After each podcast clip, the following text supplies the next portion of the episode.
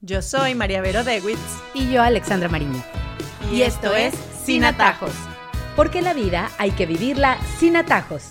Bienvenidos a Sin Atajos. El día de hoy, María Vero y yo les tenemos un tema muy interesante y que todo el tiempo está en la cabeza de los papás y tiene mucho que ver con todo lo que sucede en las redes sociales, en la vida actual de nuestros hijos, que es tan diferente a la que nosotros tuvimos y que nos inspira a hacer este podcast el día de hoy porque nos lleva a tocar muchas cosas que hay por ahí andando y que a la larga estamos seguras que le preocupa a muchísimos de los papás que nos están oyendo en este momento, ¿no? No solamente a María Vero y a mí como mamás, sino también a todos los que están en este momento oyendo este podcast, que lo pueden compartir, acuérdense que también lo pueden hacer. Y bueno, pues es hablar acerca de las diferencias tan claras y cómo estas diferencias nos han llevado a convertir nuestras vidas en algo bien diferente de lo que creemos que deberían de ser, para el bien de nuestra familia. Y es acerca de lo íntimo, lo privado y lo público, y las diferencias puntuales que hay entre estas tres palabras que estamos diciendo. Así que creo que va a ser un podcast interesante. Bueno, primero para introducir, esto es un tema para mí súper académico porque eh, fue un tema que trabajé durante mi carrera y luego cuando trabajé en la universidad, ¿no? El tema de lo íntimo, lo privado y lo público y cómo se fue transformando. Obviamente cuando estaba estudiando había unas acepciones que luego fueron cambiando con la irrupción de las redes, de los canales de YouTube, de los influencers, y hemos visto ese cambio progresivamente incluso en la manera de socializar de las personas, ¿no? Entonces, comenzando con lo íntimo. Lo íntimo es el mundo interior de las personas, lo que tenemos adentro, nuestros pensamientos, nuestros deseos, nuestras emociones, nuestras expectativas, todo aquello que tenemos muy dentro y que nadie sabe sino nosotros. Es nuestra labor, además, que esa intimidad, o sea, eso que tenemos dentro, crezca y se enriquece y eso se hace mientras nosotros eh, conozcamos el mundo, mientras aprendamos más, mientras estudiemos, mientras nos formemos, mientras leamos, toda esa intimidad pues se va haciendo mucho más rica. Pero esta intimidad se destruye cuando sale afuera, porque deja de ser íntima, obviamente, ya no es ya no es solo mía, sino que es parte de alguien más. Entonces, lo interesante ha sido que esta intimidad poco a poco se ha ido erosionando, porque a pesar de que puede ser que la hemos enriquecido con estudio, con lectura, etcétera, cada vez es más necesario para el ser humano publicar esta intimidad a través de opiniones en redes sociales, a través de tus fotos y de las experiencias que vives, a través de tus pensamientos posteados en Twitter, a través de todas estas cosas, ¿no? Cada vez esta intimidad se va vaciando, no la guardamos para nosotros, incluso cómo nos vestimos, porque parte de la intimidad es también nuestro cuerpo, algo que es muy preciado, o sea, nuestro cuerpo y nuestra alma. Entonces, poco a poco esa intimidad se va vaciando y vamos quedando vacíos, como, como un vaso que se le saca el agua. Y muchas veces, y esto también lo podemos tocar más adelante, nos exponemos de más y eso hace también que se genere sufrimiento. Porque tal vez la persona con la que compartí mi intimidad no me conoce, no entiende de dónde vengo, no sabe por qué estoy diciendo esto y me ataca. O tal vez esa intimidad que puse en un sitio que yo creí que estaba protegido, pues no estaba protegido y se comparte. Y entonces hay personas que no me conocen viendo mis fotos, mis videos, etc. Entonces, el tema de la intimidad yo creo que es un tema que debemos conversar mucho y debemos reflexionar nosotros como seres humanos. ¿Hasta qué punto es necesario que yo esto lo diga, lo hable, lo publique? ¿Hasta qué punto me expongo a que los demás opinen de mí, me ataquen y vulneren esa intimidad? Hablábamos fuera de micrófonos y a mí es algo que me ha venido llamando mucho la atención cómo ha venido cambiando. Por supuesto que el canal de YouTube, que la gente ha hecho tanto dinero con esto, que todo el mundo quiere estar poniendo lo que sea de contenidos.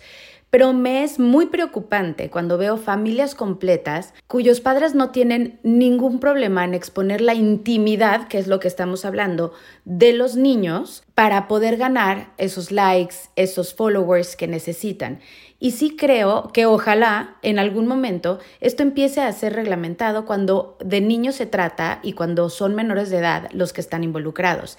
Claro que los papás son responsables y, y son libres de hacer lo que quieran con su familia y como lo quieran exponer, pero qué importante, como dices tú, es cuidar la intimidad como familia porque ya nos quedó clarísimo con lo que nos acabas de explicar, que es la intimidad personal, pero también hablemos de esa intimidad de familia. Claro, esta intimidad familiar sería lo privado, ¿no? Lo que pasa dentro de mis cuatro paredes, lo que solo unas personas selectas tienen derecho a saber o a conocer. Entonces, cuando yo le digo un secreto a alguien, pues es algo privado. Lo que pasa dentro de la puerta de mi casa es privado. ¿Y qué pasa? Que esta privacidad también se ha visto inundada por lo público. Porque como tú dices, entonces ya yo hago videos de lo que yo hago dentro de mi casa, ya la gente sabe cuál es mi cuarto, cómo es mi cama, ya la vida de mis hijos está siendo expuesta, entonces es no solo lo íntimo lo que está expuesto, sino lo privado también. ¿Y cuáles son las consecuencias de esto? Primero, cuando todo esto está expuesto al público, el público tiene un conocimiento que no debería tener. Y al tener este conocimiento que no debería tener, pues hay, hay consecuencias, ¿no? Y esto lo, hemos visto millones de veces, consecuencias en salud mental. ¿Por qué? Bueno, porque de repente tú pones tu cuarto y sale la gente que fue ese cuarto. Ay, esa no tiene plata para comprarse un cojín más bonito. Ay, pero qué horrible como tiene desordenado, etc. Y eso afecta a la persona y a la salud mental, porque su lugar más íntimo, su santuario, lo que sea, está siendo atacado por personas que ni siquiera la conocen, ¿no? Y también, bueno, definitivamente que se va destruyendo esa privacidad, ¿no? Y esa intimidad. Y como tú dices, vulnera los derechos de los menores de edad que tienen derecho a decidir si ellos quieren que su vida salga, sino que no salga, que sus cosas, que sus berrinches, porque muchas veces eh, la mamá pone el, berrinche del niño o el, la malcriadez o el llanto o el momento de tristeza y de repente es un momento vulnerable en el que él no quisiera estar expuesto a tantas personas. Entonces, yo sí creo que es algo que como sociedad tenemos que conversar mucho, ¿no? Ya lo vemos como algo normal, pero cuando te pones a ahondar en las consecuencias que esto tiene para la persona y para nosotros como sociedad, ¿no? Porque comenzamos a ser consumidores de privacidad. Yo cuando estaba en la universidad eh, dando clases, comenzó el boom de los reality shows. Y también hicimos un estudio sobre los reality shows, que también fue esa irrupción de lo público en lo privado. Porque antes a nadie se le ocurría hacer un show de la vida de las personas en su casa o en una casa que los pongan a vivir, etcétera, ¿no? Y poco a poco eso se comenzó a convertir en lo que más llamaba la atención, ver a las personas en su privacidad.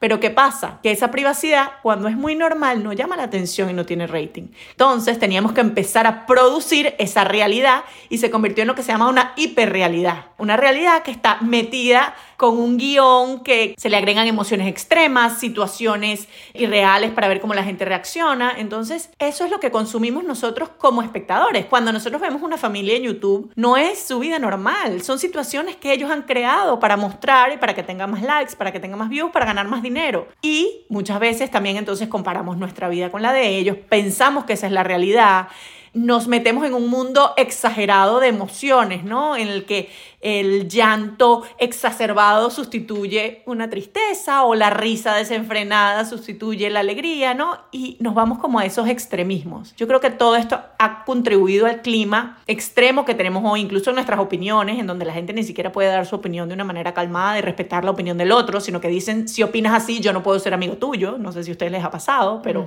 ha pasado mucho. Em, y bueno, es todo consecuencia de esto, ¿no? Mientras hablas todo esto, se me viene a la mente mi hija pequeña. Está viendo en YouTube, trato de insistir mucho en, que vean cosas que les brinde provecho, pero pues por supuesto que caen en todos estos canales de las familias que estamos hablando. Y bueno, pues em, que en ese momento que yo le preguntaba a mi hija, ¿qué estás viendo? Era una mamá como de 29, 30 años, que lo que le parecía muy chistoso porque era el reto, era exponer los TikToks de su hija. Y esta niñita tenía unos 12, 11 años probablemente. Entonces la mamá ponía el TikTok de la hija y, y se reía y se burlaba y tú veías cómo esa niñita de verdad estaba muy ofuscada por lo que estaba sucediendo en ese momento, pero entonces, más que esa familia que está exponiendo toda esa hiperrealidad que dices tú, porque por supuesto que todo está armado y cuadrado y lo más triste es que esos niños no tienen poder de decisión, no pueden decir sí, sí, lo quiero hacer o no, no lo quiero hacer, porque a eso están acostumbrados y son lo que sus papás dicen. ¿Cómo nosotros ya cuando tenemos el caso mío, de mi hija, viendo esta situación, hacerles ver que eso que está ahí no es la realidad, que esos TikTokers que ven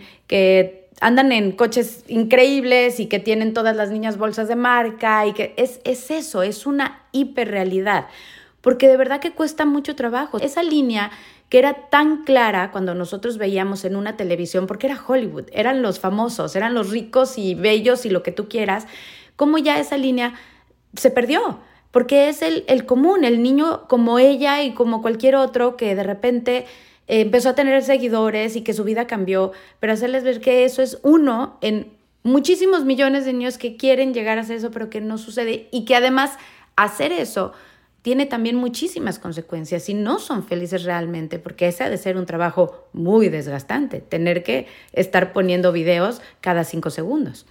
Yo creo que hay que aterrizar las cosas y verlas sin los ojos de la hiperrealidad que ya tenemos entrenados. Es decir, en ese momento decirle, ¿cómo te sentirías tú si yo mostrara tu diario en la televisión o en, el, o en YouTube para que lo vieran millones? ¿Qué sentirías tú? Entonces, claro, ahí tú abres los ojos y te das cuenta que eso no está bien, ¿no? Entonces, también decirles, ¿cuán lejos está dispuesta a llegar la gente por unos cuantos likes? Porque sí, esta gente podrá tener mucho dinero, habrá podido hacer mucho dinero, pero ¿hasta qué punto está dispuesta a vender a su hija, a su hijo, a su, su, intimidad, por estar ahí y para que tú lo veas, ¿no? Entonces, a la vez, yo creo que eso puede ser, esas conversaciones son necesarias, porque claro, nuestros hijos todos nos pueden decir hoy en día que, que ellos quieren ser youtubers. Yo me acuerdo, los niños chiquitos veían a los youtubers que montaban videos de ellos jugando videojuegos y los míos viendo. Y yo, pero jueguen ustedes, ¿para qué están viendo cómo un señor juega? Entonces, claro, es como hacerles ver el otro lado, ¿no? O sea, ¿para qué tienes que ver tú que alguien juega si tú puedes jugarlo, ¿no? O a ti te gustaría que te hicieran eso? ¿O hasta qué punto estarías tú dispuesto a vender tu vida por un like, por tener followers? ¿Tú crees que eso es normal? ¿Tú crees que esta situación se puede dar en realidad, por ejemplo? Lo estamos viendo ahí, pero tú crees que esa es la realidad de esa familia, tú crees que de verdad ellos viven así. Entonces, todas estas preguntas, escuchar qué nos responden, ¿no? Porque quizás tienen mucha más sabiduría de la que creemos, pero sí son preguntas que hay que hacer, porque aunque quizás no podemos protegerlos del mundo, es decir, no les vamos a prohibir que vean YouTube, no les vamos a prohibir que usen redes, sí tenemos que diferenciar cuál es el uso responsable de estas redes y cuál es el consumo responsable de estas redes. Que todas esas cosas que yo veo también me afectan a mí. Porque si yo lo único que veo son carteras de marca, carteras de marca, carteras de marca, carteras de marca, eso es lo que va a llenar mi corazón. En eso es lo que voy a pensar todo el día. Si yo todo el día veo gente haciendo estupideces, eso es lo que va a llenar mi mente y mi cerebro. Entonces, sí afecta a su corazón, a su mente, a su cerebro, o sea, sí afecta. Entonces yo creo que el consumo responsable viene de parte también de los papás que no solo prohíben, sino que saben hacer las preguntas difíciles, saben guiar y saben bajarle los pies en la tierra a nuestros hijos y decir, esto no, primero, esto no es la realidad, segundo, esto no es lo importante, tercero, esto no da la felicidad. Cuarto, esto no te hace bien. O sea, esas respuestas difíciles eh, también tenemos que ser capaces de darlas. Ahora, también creo que no debemos satanizar absolutamente todo lo que tiene que ver con redes sociales. Me cuesta trabajo, sí, entender muchísimas cosas de lo que está sucediendo actualmente, pero también me parece interesante que hay muchas plataformas de las que sí puedes sacar cosas buenas. Y cuando las redes sociales son utilizadas de una forma positiva, pueden hacer mucho bien. Así como pueden hacer mucho mal, podemos hacer muchísimo bien. Es la mejor forma para dar a conocer problemas sociales que hay allá afuera cuando se necesita ayuda, cuando se necesita apoyo. Y yo sé que hay muchísimos youtubers, que hay muchísimos TikTokers. ¿Cuáles son sus motivaciones reales? No las sabemos, pero están afuera haciendo el bien. Están afuera buscando gente y, diciendo, bueno, estamos aquí, pero para ayudar a los demás. Hay unos que siguen mis hijas que me parecen sensacionales y les digo, tienen que tener ese criterio del que hablas tú para saber elegir correctamente a quién quieren seguir, porque ahora se trata de eso. Nosotros igual en nuestra época, y lo comparo un poquito como con los canales que podíamos ver, ¿no? Los, o las series que podías seguir. Y había muchas que te daban contenidos interesantes y había muchas otras que eran pura basura realmente. Entonces, yo creo que también ahí es importante nuestro papel en esos planteamientos de decir, bueno, vamos a escoger de una forma más inteligente lo que vas a buscar tú en tus contenidos, llevarlos un poco hacia lo que les guste, que sea algo positivo es que las redes son una herramienta y la herramienta se puede usar para bien o para mal, porque al final los seres humanos somos los que usamos esas redes y nosotros somos los que ponemos las motivaciones, el fin, la manera como se van a usar. Entonces, satanizarlas ni endiosarlas está bien, al final somos los seres humanos los que decidimos, ¿no? Y lo mismo con la socialización que se hace a través de redes. muchas veces los papás le tienen miedo o dicen, ah, es que no, porque nada más hablan por ahí, porque este es bueno, este es malo, etc.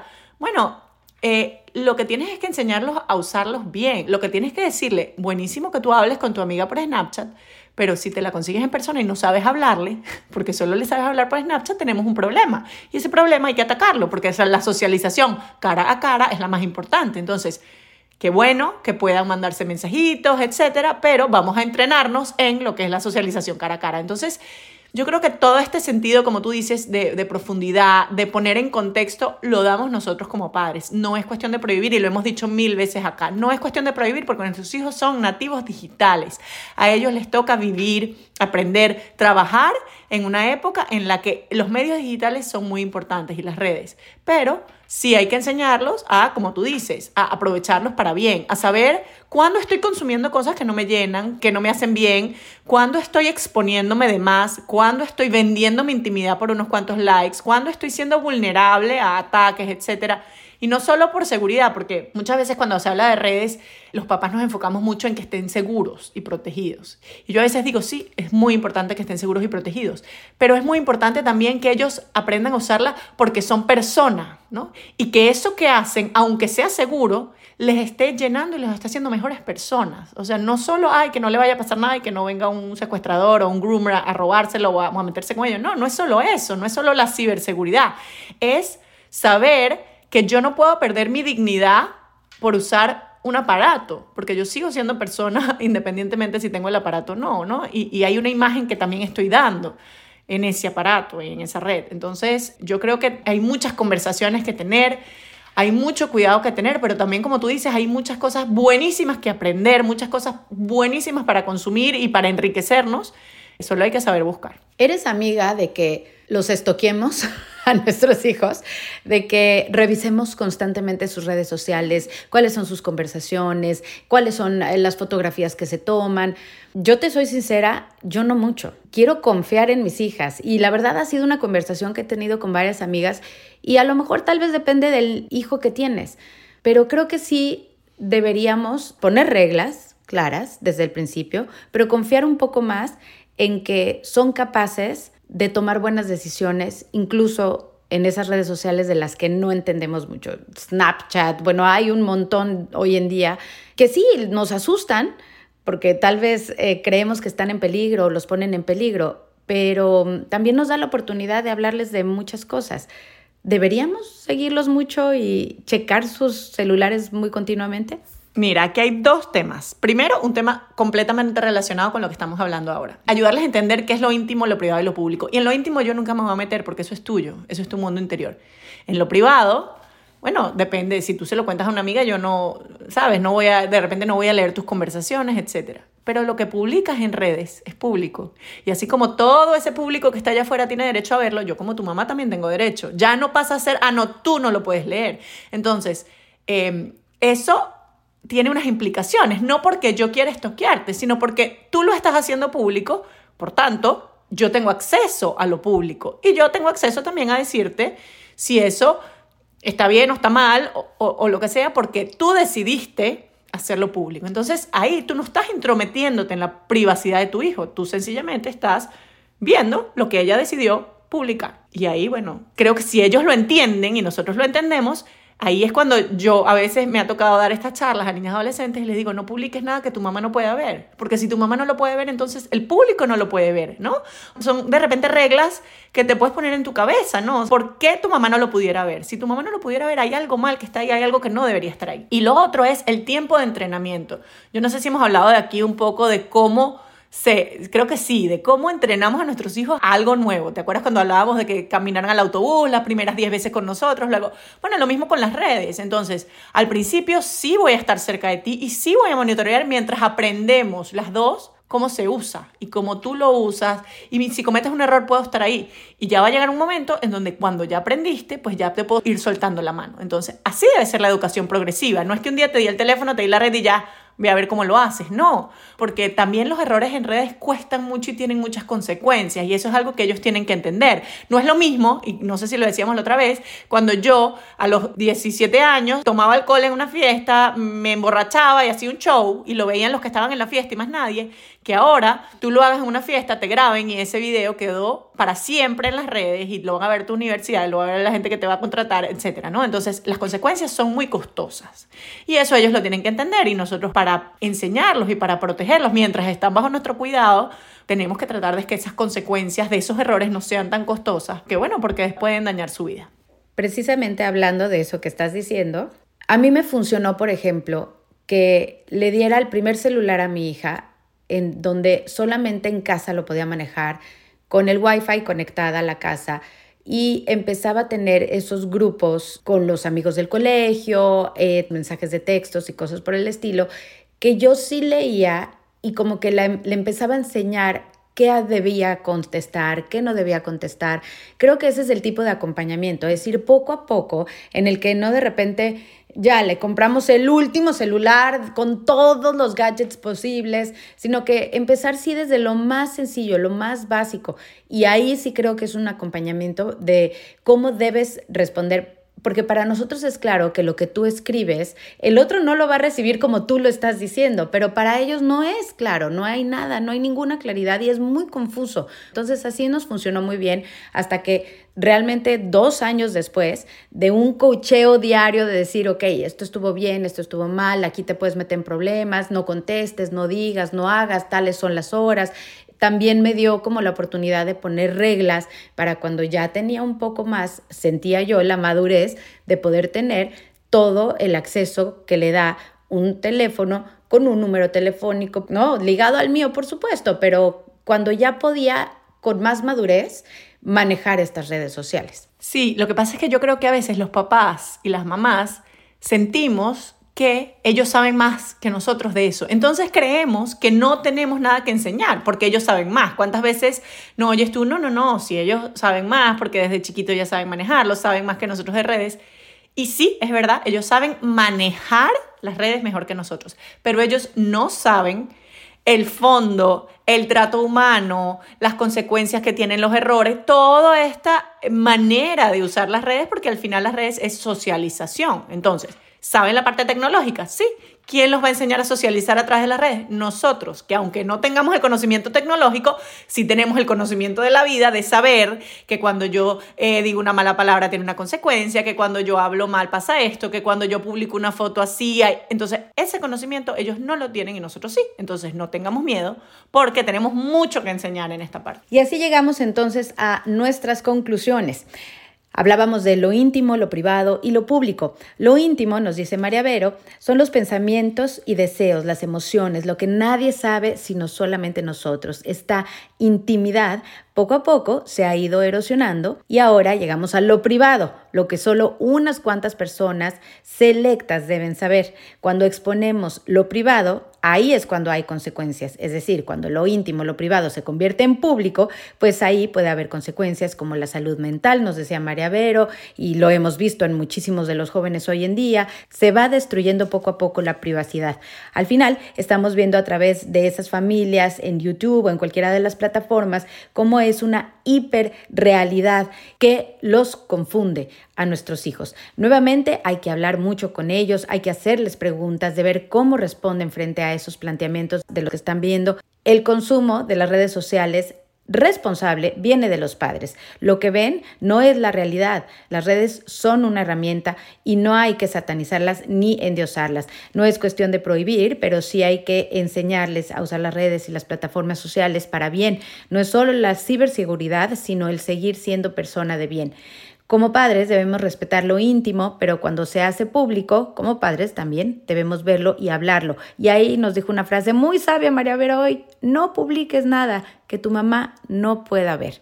Entonces es una base para empezar a poner esas reglas que necesitamos. El acompañamiento y la educación progresiva en redes es lo que realmente debemos manejar, la introducción a las redes sociales. Muchas veces creemos que ellos saben más de las redes que nosotros o de los celulares o de la tecnología y puede que sea así, pero la parte de socialización es lo más importante, es lo que nosotros sí sabemos y debemos enseñar. Así concluimos.